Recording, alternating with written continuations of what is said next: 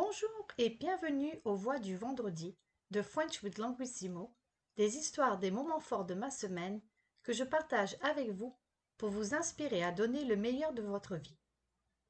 Je m'appelle Vanessa, je suis fondatrice et PDG de Languissimo.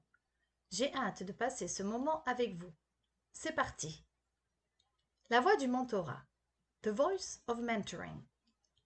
On entend tout le temps combien il est important d'avoir un coach ou un mentor. Eh bien, le week-end dernier, j'ai fait le grand saut et j'ai choisi Grant Cardone comme mentor.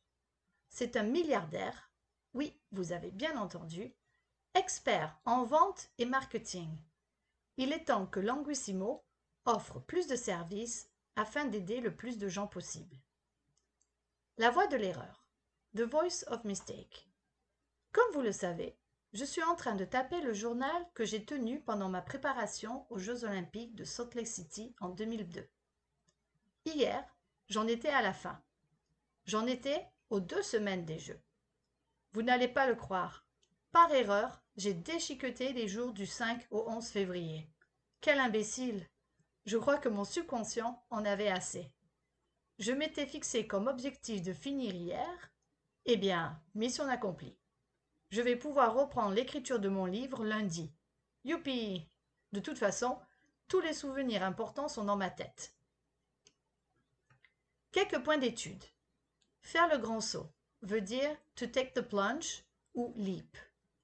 Saut est le nom masculin de sauter, to jump. Milliardaire veut dire billionnaire. Comme vous le savez, veut dire as you know. En français, on ajoute le le neutre dans l'expression. Je vous rappelle qu'il n'est pas traduit en anglais. Être en train de plus infinitif est traduit par le présent progressif en anglais. To be plus verb plus ing. Je suis en train de taper devient donc I'm typing. En être à veut dire to be. Donc, j'en étais à la fin est traduit par I was at the end. Au Québec, j'entends souvent être rendu à au lieu de en être à. J'étais rendu à la fin. Une expression courante avec en être à est Où en étais-je? Where was I? Quel imbécile veut dire What an idiot, imbecile?